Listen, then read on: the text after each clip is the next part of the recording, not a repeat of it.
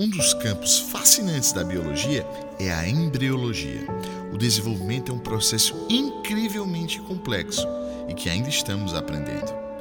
Uma das coisas que aprendemos nesta área é como as estruturas embrionárias se moldam para nos formar.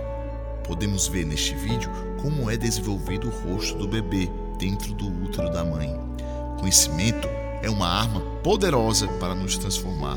Incentive a educação. Ciência do.